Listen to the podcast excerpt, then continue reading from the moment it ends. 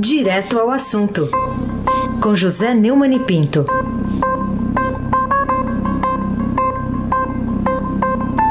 Neumann, bom dia. Bom dia, Raíssen Abac, o craque. Bom dia, Carolina Ercolim, tintim por tintim. Bom dia.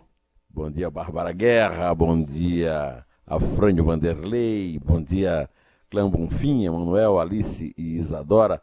Bom dia, melhor ouvinte. O ouvinte Eldorado. Raíssa Abac, o craque.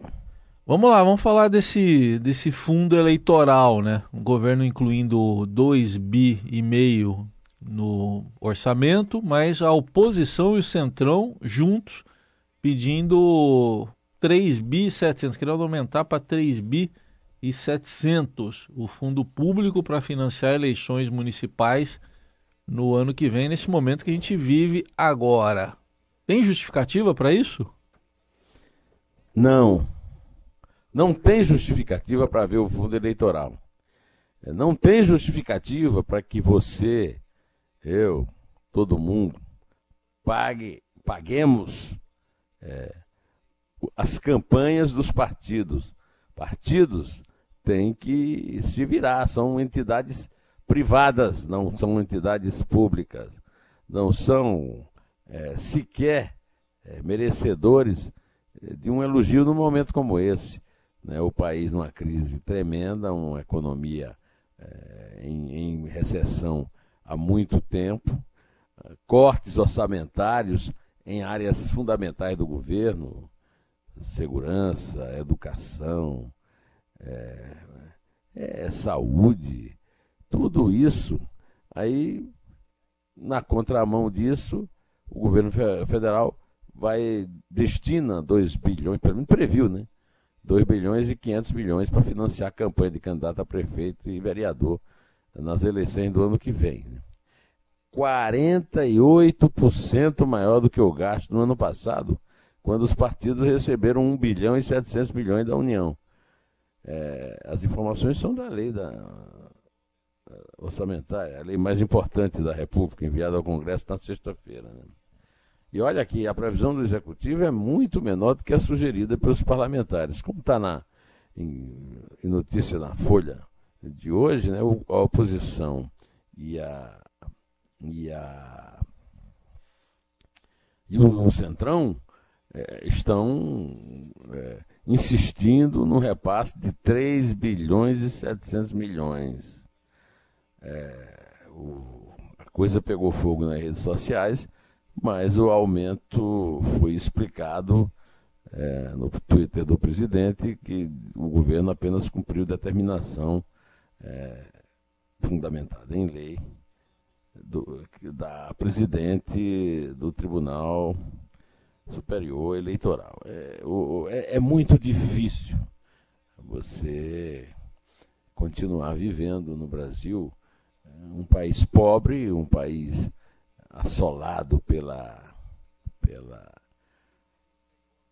é, recessão econômica e tendo de enfrentar esse cinismo né, é, por parte dos senhores é, parlamentares que se dizem representantes do povo brasileiro. Carolina Ercolim, tintim por tintim. Neumann, eu queria que você falasse um pouquinho sobre esse corte das bolsas da CAPES, né? Ontem teve uma coletiva, o governo tentou explicar sobre a ociosidade de algumas bolsas, aquelas que vão ser privilegiadas nesse corte, mas eu queria o seu detalhamento também a sua análise. É muito triste, né, Carolina? Triste demais. Você vê um corte em bolsas, você pensar que tem 5,57% do total de vagas ofertadas pelo sistema esse ano, é, sendo é, 11.811 estudantes pobres que, tem, é, que recebem a bolsa e não estão recebendo. Né?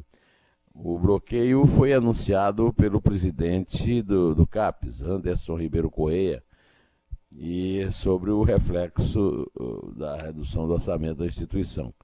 Vamos ouvir o Correia, por favor, Almirante Nelson. Ah, desculpe, é Almirante Nelson.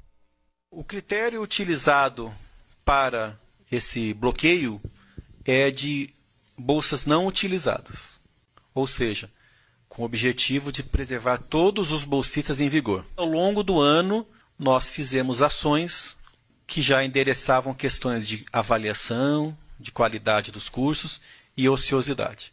Nessa linha de preservar todos os bolsistas em vigor, nós fizemos o bloqueio de bolsas ainda não utilizadas, mas que seriam incorporadas. É. Aí esse abaque, o craque. Tá bom, vamos. Só é, vamos ver como é que vai ficar isso. Eles não gostam que a gente fale é. corte, né? Eles gostam é. que fale bloqueio. É. Tá bom. É, mas o, o, o, Oi. o, o é, é, muito triste você ver esse contraste, né? É.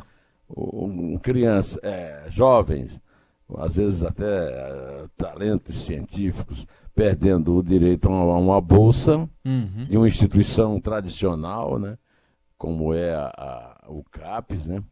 É, a CAPES, aliás, Coordenação do Aperfeiçoamento de Pessoal de Nível Superior, e os políticos é, se articulando na calada da noite para aumentarem de forma ainda mais descomunal o fundo partidário que nós todos bancamos. Uhum. Bom, vamos falar do presidente Bolsonaro que vai ter uma cirurgia pela frente agora no domingo, mas tem a, o discurso de abertura, que é sempre o presidente do Brasil que faz na Conferência Anual das Nações Unidas. E ele diz que vai para lá para falar da Amazônia, nem que seja de cadeira de rodas. Como é que você vê essa declaração, Neumani? É, o Bolsonaro vai ser submetido a uma cirurgia domingo, né, da correção da hérnia incisional, que segundo informou o médico da presidência. Ele fez uma operação, uma facada que vai fazer um ano agora, no dia 7, né, é, lá em Juiz de Fora, pelo Adélio Bispo de Oliveira, e isso, a operação foi bem sucedida, ele teve ameaça de vida, realmente. E o Lula disse no seu, no seu blog que o, o, Bolsonaro não foi esfaqueado. É o fim da pecada, né? Pois bem, mas aí ele é, disse que esse, essa operação não vai impedi-lo de discursar na abertura da Assembleia Geral das Nações Unidas no dia 24 de setembro em Nova York. O Bolsonaro fez até, falou com ênfase, né, se irá até de cadeira de roda ou de maca, porque quer falar sobre a Amazônia ao restante do mundo. É, tradicionalmente, o Brasil abre o evento. E essa vai ser a primeira participação do, do Bolsonaro, porque ele está assumindo a presidência este ano, em janeiro. Né? Eu vou comparecer à ONU, nem que seja de cadeira de roda de marca. Eu vou comparecer porque eu quero falar sobre a Amazônia, mostrar para o mundo com bastante conhecimento, com patriotismo, falar sobre essa área ignorada por tantos governos que me antecederam. Eu sei que não se deve fazer esse tipo de conselho, aliás, a vovó dizia que esse conselho fosse bom vendia em farmácia, mas o Bolsonaro faria bem até se lesse um bom, um belíssimo artigo do Fernando Gabeira no Globo ontem, explicando para ele o que é a Amazônia. Né? Ele tem uma, uma pretensão de conhecer, mas está tá enfrentando pelo menos aí o mundo inteiro. E com muito equilíbrio o Gabeira eh, dá explicações. Talvez se fosse bom alguém, o, o porta-voz, por exemplo, o general Rego Barro, lhe entregar, entregar esse texto. Carolina Ercolim, tintim por tintim. Neumani, o que, que, explica o fato de Operação Lava Jato procurar 50 milhões de reais nas contas do ex-ministro da Fazenda dos governos Lula e Dilma do PT, né? E o Banco Central só se dar conta de 35 mil e não 50? É, R$ 35.937,46 nas contas bancadas do Guido Mantega. É, é o que concluiu o Banco Central sobre os ativos de Guido Mantega ao tentar efetivar um bloqueio. Aí sim é bloqueio, né? né? uhum. não é corte, é de até 50 milhões no âmbito da 63ª fase da Operação Lava Jato, batizada de Carbonara Química. É, as investigações miram supostas propinas. Está havendo um ecozinho aqui, viu, Almirante? De 118 milhões de reais em contrapartida à edição das medidas provisórias 470 e 472, que concederam o direito de pagamento de dívida do imposto sobre os produtos industrializados com utilização de prejuízos fiscais de exercícios anteriores. Olha, esse crime é um crime gravíssimo. É o ministro da Fazenda, aliás, ele e o, os dois alvos da operação, com ele e o Palocci, dois ministros da Fazenda do PT, que pegaram propina no gabinete do Ministério da Fazenda. Por conta disso, a força-tarefa da Lava Jato chegou a pedir a prisão de Manteiga, mas ela foi rejeitada pelo substituto de Moro, o juiz eh, Luiz Antônio Bonar, da 13ª Vara Federal do Paraná. Mas o ministro impôs o, o uso de tornozeleira eletrônica, que depois foi derrubada por decisão do ministro do Supremo Tribunal Federal, Gilmar Mendes, alegando que a, a tornozeleira era um incômodo que perturbava a vida social do ex-ministro. Ele perturbar o nosso bolso, ele ferir a tradição do Ministério da Fazenda, que nunca se meteu em rolo desse jeito, isso aí o ministro nem leva em conta, né? É por isso que o ministro é tão popular. Só que não, né? Raíssen Abac, o craque. Ô Neumann, é, a gente está bem no comecinho da semana ainda, mas já tem piadas da semana? É, esta semana começou com três piadas de péssimo gosto na política. Ah, o Instituto Datafolha inventou um terceiro turno há três anos da próxima eleição presidencial e sagrou o Haddad como favorito, o candidato do PT. Eu confesso que eu fico muito curioso para saber onde é que essa pesquisa foi feita, porque eu, pode ser que eu esteja frequentando os bairros errados, onde os pesquisadores não vão. Mas eu não vejo isso. Mas não é nem a questão não é nem essa. Nós vivemos uma democracia. Essa democracia é feita por eleições e prazos que são os mandatos. Uh, uh, eu, já, eu sempre fui combater aqui essas pesquisas de segundo turno no primeiro turno. Agora imagina uma pesquisa três anos antes da eleição. Isso é uma piada, é, evidentemente. Só pode pôr fogo aí nesse é, Lula livre, não tem o menor sentido. E, e, o resultado é que é uma piada de mau gosto que leva o Instituto a, a, a galhofa e também que compromete muito o, o, próprio negócio da pesquisa eleitoral. Né?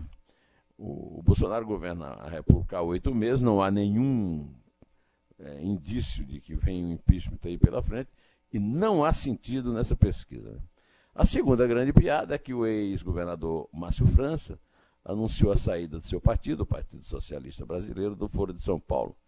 Isso é uma tentativa de convencer o eleitor da capital paulistana, paulista de que ele não é de esquerda. O problema é que é, é uma eleição em dois turnos. E mesmo que ele convença o eleitor que ele não é de esquerda, ele não vai ganhar no primeiro. Vai enfrentar alguém no segundo turno. Eu quero saber como é que ele pode ganhar a eleição no segundo turno sem o apoio da esquerda, sem o apoio do PT. Quer dizer, é uma mentira que vai ser desmentida logo ali na frente. Mas ainda tem um bom tempo, menos tempo do que a eleição para o presidente, porque essa eleição é só daqui a um ano, né? Mas é, não deixa de ser uma piada, né? E por fim, eu li no Estadão que o apresentador de televisão Luciano Huck está entre os líderes dos partidos do centro contra a polarização ideológica. Você que é um bom jurado de piadas, meu amigo Heisen Abac, qual delas é a mais engraçada? Putz, pode escolher todas as alternativas estão erradas? e você? E você, Carolina? Eu vou, eu vou com Heisen. Carolina Ercolim, tintim por tintim.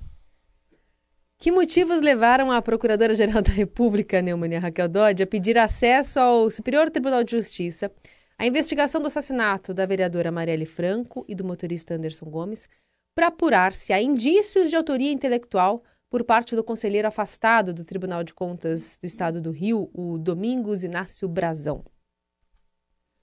É, é que Dodge acha que ele pode ter usado a estrutura do cargo conselheiro do Tribunal de Contas, né? pelo amor de Deus, né? para obstruir as investigações. O Brazão classificou de absurda a acusação, mas a Dodge ressaltou que procuradores do Ministério Público obtiveram indícios da participação de Brazão ao tomarem depoimento do miliciano Orlando Curicica, preso na Penitenciária Federal de Mossoró, e que citou o conselheiro do TCE do Rio como um dos possíveis mandantes. Como o Brasão tem foro privilegiado, lá vem o foro privilegiado, porque ainda é conselheiro do TCE, os indícios da participação podem resultar no envio das investigações do homicídio para o Superior Tribunal de Justiça, o que iria transferir o inquérito atualmente na Justiça Estadual para a competência da Polícia Federal e da Procuradoria-Geral da República. Né? É, o pedido é sigiloso, foi enviado pela PGR e está noticiado é, no, no blog do Fausto é, no Estadão. Né? É, o, o inquérito é sobre a obstrução de investigações de Marielle, quem disse o miliciano Rodrigo Ferreira, o Ferreirinha, e a advogada Camila Moreira, como envolvidos numa trama para desviar o foco das investigações. Né? É, Sexta-feira, o ministro Raul Araújo determinou que a 28ª Vara Criminal do Rio forneça o material. É, é lamentável que essa, ainda não haja uma definição sobre o caso dos mandantes da morte de Marielle, que já passou de um ano e ninguém tem. Prenderam o que a polícia diz que são os assassinos, os executantes, né? mas ninguém sabe do, do destino dos mandantes. Raíssa Abac, o craque. Neumann, queria que você explicasse agora um pouquinho esse artigo que está no blog do Neumann, o título O Preferido e o Preterido. Quem são esses dois? O preferido é o, é o, o André Mendonça, o advogado-geral da União. O preterido, o ministro da Justiça, Sérgio Moro. E eu encerro o artigo, Heisen, dizendo o seguinte: só se surpreendeu com essa liberalidade de Bolsonaro quanto ao civilismo, dizia o advogado-geral da União, ao Supremo Supremo, quem não percebeu a relação que há entre a blindagem absoluta decretada por este para o primogênito, na, daquele, no caso em que os abelhudos do COAF bisbilhotaram a contabilidade do gabinete de Flávio Bolsonaro na LERJ, Assembleia eh, Legislativa do Estado do Rio de Janeiro. Né? O COAF virou bola de pebolim, mudando de pouso que nem ave migrante. E o herói popular Moro passou a ser alvejado pelas setas venenosas disparadas pelo ex-capitão por ter usado discordar pessoalmente de Toffoli sem tê-lo avisado previamente de que o faria. Então, decepou a cabeça de Roberto Leonel do COAF, convenientemente guardado sob o manto de Roberto Campos Neto, no Banco Central. Só quem não reza pela Bíblia de Edir Macedo e acredita em política nova como definição de virtude, pode perceber a conexão que existe entre supremável e pregador presbiteriano. E qual a causa da súbita prioridade da substituição do decano do STF um ano e três meses antes da aposentadoria deste? O presidente pode não, ter, não se ter comprometido a indicar Moro para a cúpula suspeita do STF, como aliás o próprio ministro de seu governo sempre confirmará. Agora, como se faz naquelas palestras de autoajuda, levante o braço direito aquele que não tinha certeza, por seguir a lógica e o discurso do candidato do PSL à presidência, de que o escolhido seria Moro, o brasileiro mais comprometido com o combate à corrupção nesta sorte da República. Mas ele virou o preterido, enquanto que o André Mendonça, petista de carteirinha, bajulador de Lula, é o preferido do Bolsonaro, que recebeu votos antipetistas na eleição. Carolina Ercolim, Tintim por Tintim. Neumann, eu queria que você falasse um pouquinho sobre a entrevista que você fez com o Rubens Recupero, né, que é o ex-ministro da Fazenda do governo Itamar, especialmente em relação ao mercado internacional, né, envolvendo algumas polêmicas eh, do presidente Bolsonaro, né, e alguns mercados que ajudam o Brasil, né, fazem a balança comercial ficar, às vezes, até no positivo. Carolina, o, o Rubens Recupero, eu conheço o Rubens Recupero desde que fui cobrir a, o acordo tripartite Brasil-Paraguai-Argentina sobre as, eh, as hidrelétricas de é, Itaipu e Aceritá durante o, o, o governo Geisel. Né? O, o, ministro era o, o da Silveira. É, nos conhecemos em Assunção e o ministro Recupero é um show de lucidez. Essa entrevista é uma entrevista magnífica, muito bem construída, a partir de experiência, de muito talento. E o Recupero acha que eventuais avanços do Brasil demandarão no mínimo 75 anos, em parte por causa do atraso na educação. É, ele adverte também que pior até do que eventuais sanções comerciais de governos será o boicote espontâneo dos consumidores europeus extremamente sensíveis a questões ambientais, que não comprarão produtos brasileiros se tiverem conhecimento da origem. A prova de que não se trata de fantasia são as declarações do ex-ministro da Agricultura, Blairo Maggi, o maior exportador individual de algodão e o segundo de soja, que já está sentindo dificuldades em seus negócios. No mesmo sentido, vão os pronunciamentos do presidente da Associação Brasileira do Agronegócio, citados aqui nessa frase do Rubens Recupero, que também foi ministro do Meio Ambiente, que também foi embaixador do Brasil em Washington. É, ele é o protagonista da minha série Neumann Entrevista no blog, no blog do Neumann no Estadão, e também deu a opinião é, é, discordante da escolha do deputado Eduardo Bolsonaro para o cargo mais importante da corporação é, na qual ele atua, que é o Itamaraty, para a embaixada de Washington. Ele acha que o posto de embaixador deve ser institucionalidade, não podendo servir para representar uma pessoa ou uma família. Além disso, é a imparcialidade para julgar os assuntos. O pior defeito de um diplomata, segundo Recupero, é se identificar com o governo estrangeiro e passar a defender os interesses desse país. Foi o que fez o, o Bolsonaro, segundo ele, o Eduardo Bolsonaro, o, o, o caçula né, do, do presidente Jair Bolsonaro, ao tomar partido público pela reeleição de Trump. Lembra que ele usou inclusive um boné ao declarar à Fox News que apoiava a construção do muro na fronteira com o México, porque muitos dos imigrantes eram criminosos. Ao afirmar que sentia vergonha pelos brasileiros imigrantes ilegais, gente honrada e trabalhadeira que imigrou por não ter encontrado oportunidade no Brasil. Né? O, o Recupero, com a sua experiência, acha que o embaixador deve manter contato com todas as áreas, com todas as tendências políticas e eh, principalmente numa democracia como a democracia americana. É, é, isso aí. Vamos ter que contar até três de novo, né? Três, né? É. é Nos três, resta né? isso. É isso? É, é, isso. Como é que é? Gabigol, Arrascaeta e Gabigol, é isso?